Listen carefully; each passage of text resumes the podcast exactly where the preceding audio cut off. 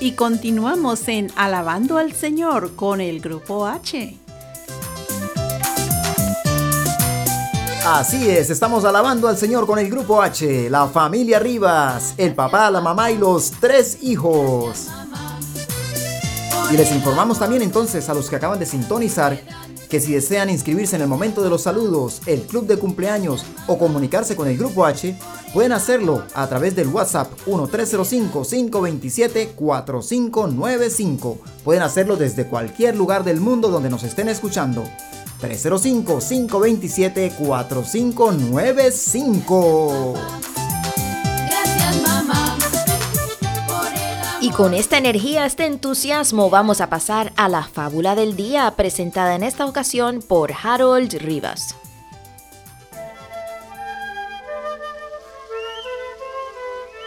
La fábula de hoy se titula El ratón, la rana y el Milano.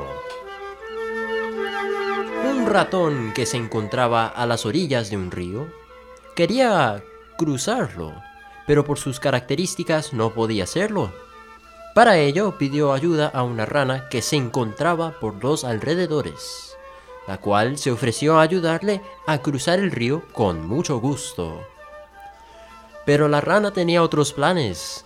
Quería ahogar el ratón y para ello pidió al ratón que amarrase su pierna a la suya para que la travesía fuera más segura. El pobre ratón, creyendo las palabras de la rana, ató su pierna junto a la de la rana. Cuando iban por la mitad del río, la rana comenzó a sumergirse bajo el agua para ahogar al ratón, el cual estaba luchando por no estar sumergido. Mientras ambos luchaban, no se dieron cuenta que venía un milano, el cual cogió con sus garras al ratón que, que nadaba sobre el agua para devorarlo. Y como la rana también estaba atada al ratón, sufrió la misma suerte y así ambos fueron despedazados. Moraleja. Las personas que piensan mal e intentan engañar a otros a veces suelen destruirse a sí mismas.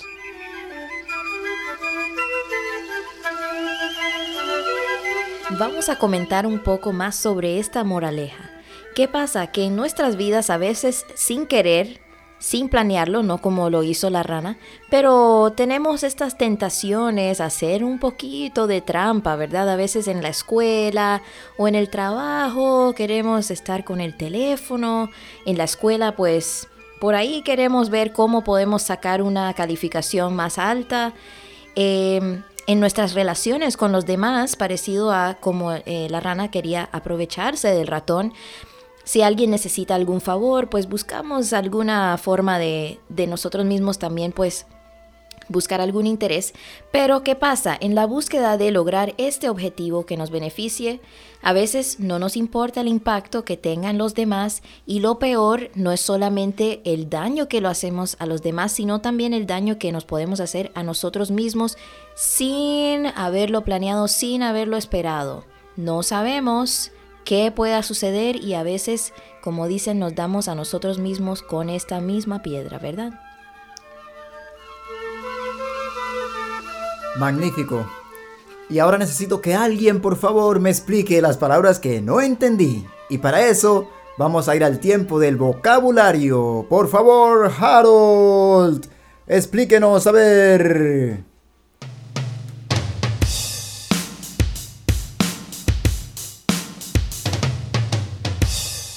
Bueno, papi, aquí está el vocabulario de la fábula. Empezamos con características. Cualidad o circunstancia que es propia o peculiar de una persona o una cosa y por la cual se define o se distingue de otras de su misma especie. También tenemos travesía, que es viaje por tierra, por mar o por aire, en que se atraviesa una zona extensa, una región, o algo por el estilo. También tenemos la palabra atar, que significa unir o sujetar una cosa a otra con cuerdas o materiales semejantes. También tenemos la palabra sumergir, que significa introducir a una persona o a una cosa en un líquido de manera que quede completamente cubierta. También tenemos la palabra milano, que es una, un ave rapaz diurna de cuerpo delgado, aproximadamente unos 65 centímetros de longitud, plumaje castaño rojizo, alas largas y cola ahorquillada. Suele vivir en llanos y en marismas. Y ahora, ¿qué es un marisma? Bueno, una marisma es un ecosistema húmedo con plantas herbáceas que crecen en el agua. Y esto ha sido el vocabulario de la fábula. Muchas gracias, Harold. Aprendimos mucho.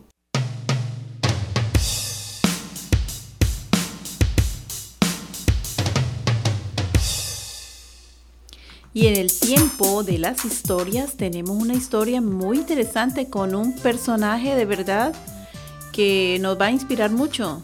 La señora se llama Olga Vializ.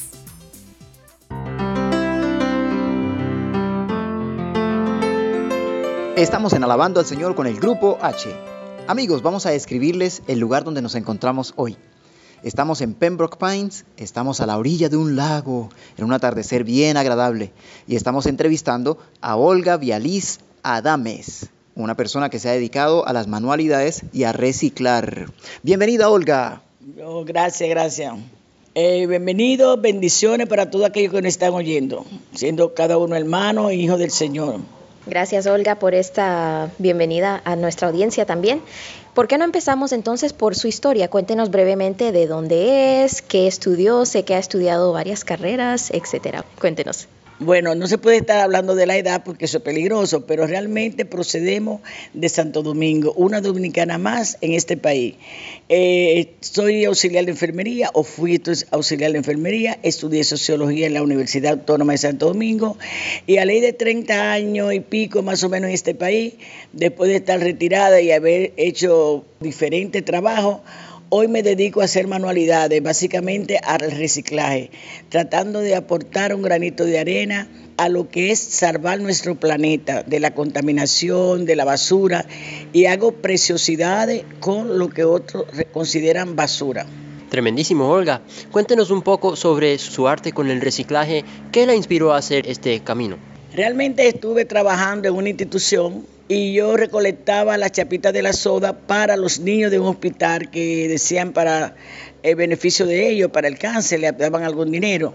Y cuando ya tenía bastante, la señora me dice, no, ya no la necesitamos. Digo yo, oh Dios mío, ¿y ahora qué hago con todo esto? No lo voy a votar porque yo voy a pensar, ¿qué puedo hacer con esto? Y realmente un día sí vi otra cosa que hicieron con ella y comencé a hacer carteras cartera bien bonita o cartera, collares, aretes, cinturones y todo lo que se aparezca por ahí puedo trabajarlo con ellos. No soy una profesional en el área, pero lo hago con mucho amor. También trabajo con los, con los periódicos, con las revistas, hago cartera, hago muchas cosas que se pueden hacer con eso, con los rollos del papel sanitario, del Pepe Tower, todas las tapitas de la soda, las bolsas de los supermercados. O sea, se pueden hacer preciosidades con todo lo que nos caiga a la mano. Sí, yo he visto algunas de esas creaciones suyas y la verdad que son muy bonitas, son espectaculares. ¿Aproximadamente cuánto tiempo lleva dedicada a esta actividad? Tengo como seis años. Me retiré hace cinco años y comencé dos años antes, más o menos cinco o seis años trabajando en esas manualidades. Chévere, Olga. Y ahora cuéntenos, ¿qué materiales son los más provechosos para este proyecto? Yo recojo todo lo que son, lo que otra gente bota. Los corchos del vino, las tapitas del agua, lo que se le quita a las latas de soda o cerveza o cualquier material de eso que se pueda utilizar. Los rollos del papel sanitario la gente me lo guarda y me lo lleva. Me llevan las bolsas de plástico vacía. La t-shirt vieja también trabajo con ella. Eh, hago también bufanda, eso lo trabajo con el crochet, lo tejo con un método bastante fácil que cualquier persona lo puede hacer. Y cada día chequeo ahí qué aparece nuevo que se pueda trabajar y si se puede trabajar y si otro lo hace, yo también lo hago. Excelente, Olga. Y bueno, le contamos a toda nuestra audiencia que vamos a estar compartiendo algunas de sus creaciones en nuestra página de Facebook y de Instagram, arroba el grupo H, el grupo H, para que puedan ver estas creaciones tan maravillosas. Ahora le pregunto, para todos los que nos escuchan, ¿qué consejos le puede dar? Sabemos que podemos reciclar, eh, volver a utilizar los artículos o también reducir el consumo, ¿verdad? ¿Qué consejos le da a alguien que quizás no tengan el mismo talento como usted para ellos mismos crear algo que pueden hacer para ayudar al planeta? Bueno, ayudar al planeta es pensar primero ser cuidadoso en lo que tú tiras al agua, en lo que tú tiras a la basura. Y si se te ocurre una idea, tú vas a YouTube y chequea qué hay ahí que tú puedes trabajar con eso. Una de las cosas para uno utilizar su tiempo es también dedicar tiempo para los seres humanos, dando amor, básicamente conocer al Señor como tu Salvador. Eso te va a llenar tu corazón de amor, te va a hacer más humano y te va a acercar más a tu prójimo. ¿Cómo fue su llegada de República Dominicana hacia los Estados Unidos? Bueno, yo vine de paseo con la intención de quedarme y me quedé. ¿Y a qué ciudad llegó primero? Eh, estuve en, llegué a la Florida y me fui a vivir a Texas. Ahí viví tres años, regresé de nuevo a la Florida, me fui a Nueva York. Entonces ya siendo mayorcita de 44 años, me casé a los 44 y tuve una hija a los 45. Tengo una hermosa niña de 25 años que el Señor me la, regalado, me la regaló para mi vejez. Chévere, Olga. ¿Alguna persona en su familia también participa en esta obra? Sí, sí, tengo una hermana que tiene una mano maravillosa. Ella vive en Santo Domingo y hace preciosidades de todo. Realmente yo no le doy ni por los tobillos, porque ella trabaja precioso. Esa y otra que trabaja con el pelo, pero esa es, es beauty. ¿Y como cuántos hermanos son? ¿Cuántos hermanos, hermanas? No somos muchos, éramos 17, ya somos 15. somos 15, una familia grande, hermosa, somos muy unidos, nos queremos bastante. Hay aproximadamente 60 sobrinos, primero, sobrino segundo, tengo bisnietos, pero sobre todo el amor de Dios en la familia ha sido maravilloso, nos ha mantenido unidos y nos ha mantenido sobrellevando cualquier problema que pase, estamos ahí pendientes sabiendo que con Dios todo lo podemos. Vemos que usted es muy espiritual en su ámbito como su vida profesional, su vida familiar, en estas creaciones que son para cuidar la naturaleza, las creaciones de Dios, nuestro planeta.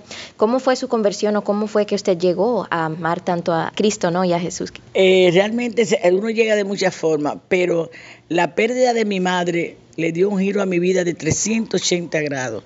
Realmente comencé a valorar cosas que antes no le ponía atención. No pensaba nunca en la muerte tan cerca, no pensaba que iba a perder a mi madre y a partir de ahí yo tenía 40 años cuando la perdí, mi vida cambió. Cuando llegué a Texas comencé a visitar una iglesia y acepté al Señor y a partir de ahí he tratado de servirle al Señor como Él quiere. Qué bueno, y hablando de servirle al Señor, creo que esto va a ser bastante obvio, pero ¿cuál es su misión como artista, especialmente de reciclaje? Bueno, la mano de Dios se puede ver en todo, realmente. Uno tiene dones y debe dar fruto como cristiano.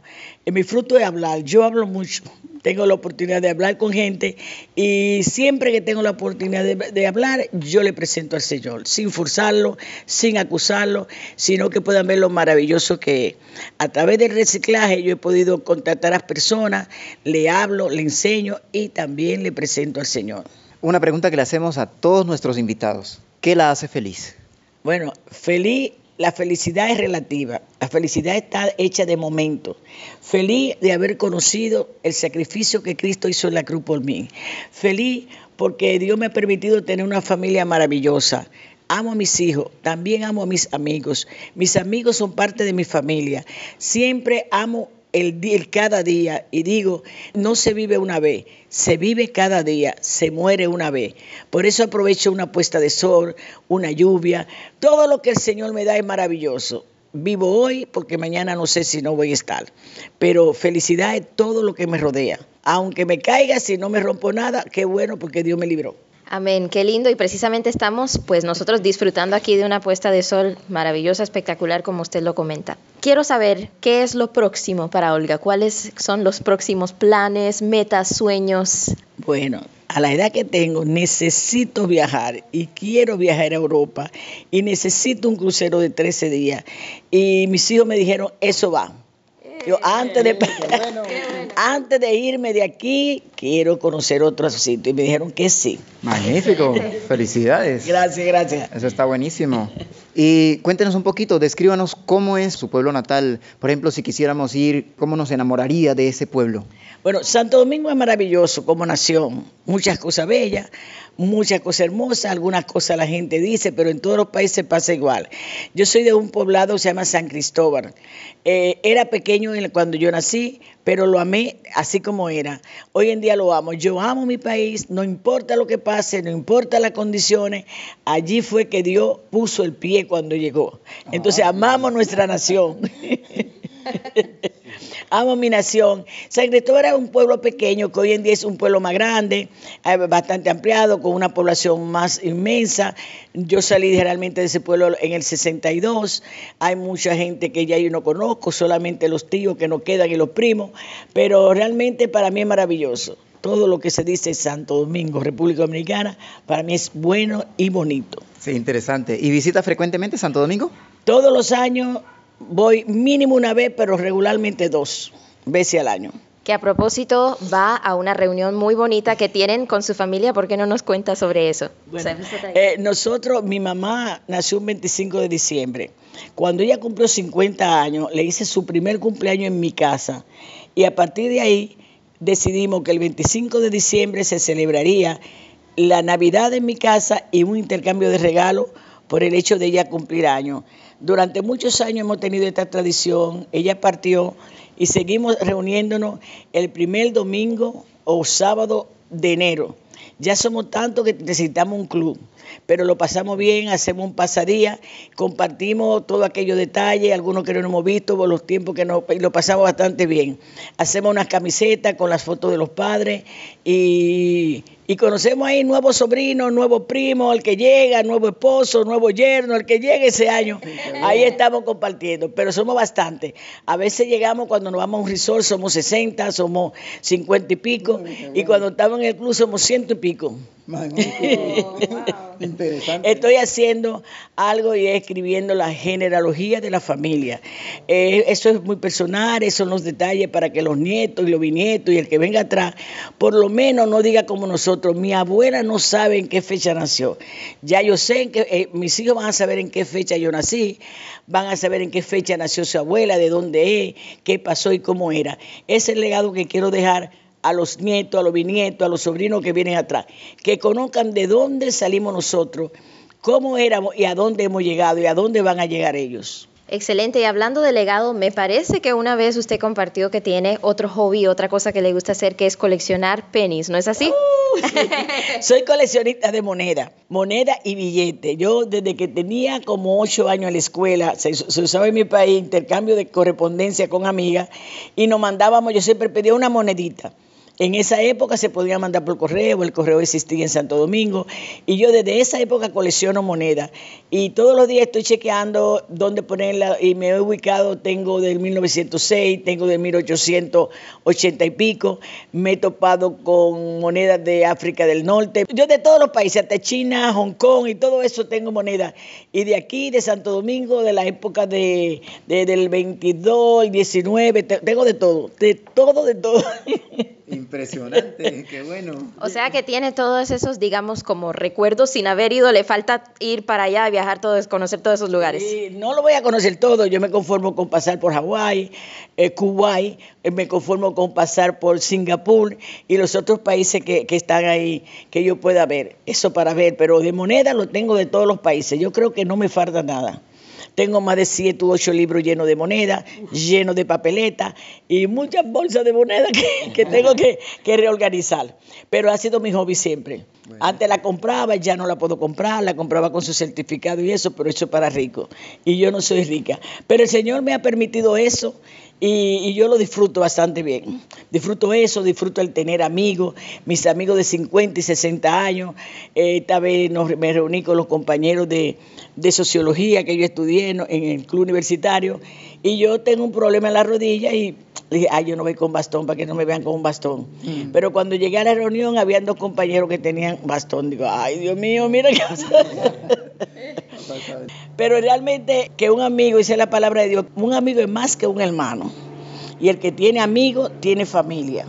Y el que en los últimos años de tu vida es importante tener amigos, porque la familia se va, los hijos se van y tú te quedas, pero te queda un amigo. Qué chévere, buen consejo Olga. Una preguntita, ya que usted nos mencionó un detalle muy impresionante sobre su vida cuando tenía 8 años. En ese tiempo, ¿usted se imaginaba o se veía colectando estos materiales que se pueden reciclar y haciendo algo con ellos?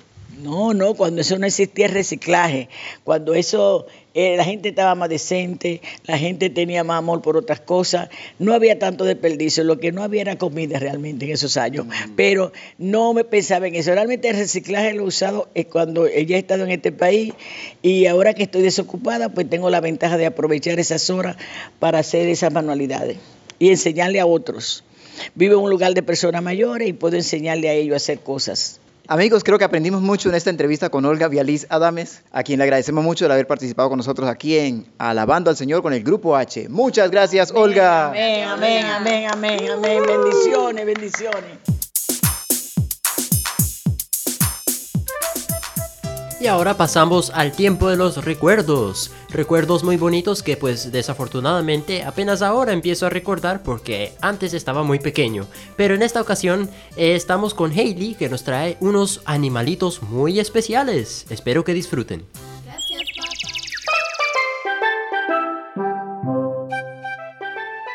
Hailey tiene una vaca. Hailey tiene un pollito. Pie. Hailey tiene un cerdito. Oh, ese cerdo estuvo como mirando a León, pero parece León. Hailey tiene un tigre. Hailey tiene un elefante. Hailey tiene un gatico. Hailey tiene un perrito. Felicitaciones, Hailey. Yes.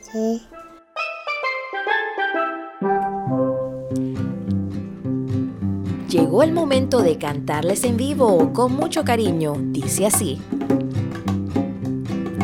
Todos unidos formando un solo cuerpo, un pueblo que en la Pascua nació. Miembros de Cristo en sangre redimidos, iglesia peregrina de Dios. Vive en nosotros la fuerza del Espíritu que el Hijo desde el Padre envió. Él nos empuja, nos guía y alimenta, iglesia peregrina de Dios. Somos en la tierra semilla de otro reino, somos testimonio de amor. Paz para las guerras y luz entre las sombras, iglesia peregrina de Dios. Paz para las guerras y luz entre las sombras, iglesia peregrina de Dios. Tormentas y a veces nuestra barca parece que ha perdido el timón. Miras con miedo, no tienes confianza, iglesia peregrina de Dios. Una esperanza nos llena de alegría, presencia que el Señor prometió. Nosotros, iglesia peregrina de Dios. Somos en la tierra semilla de otro reino, somos testimonio de amor. Paz para las guerras y luz entre las sombras, iglesia peregrina de Dios. Paz para las guerras y luz entre las sombras, iglesia peregrina de Dios.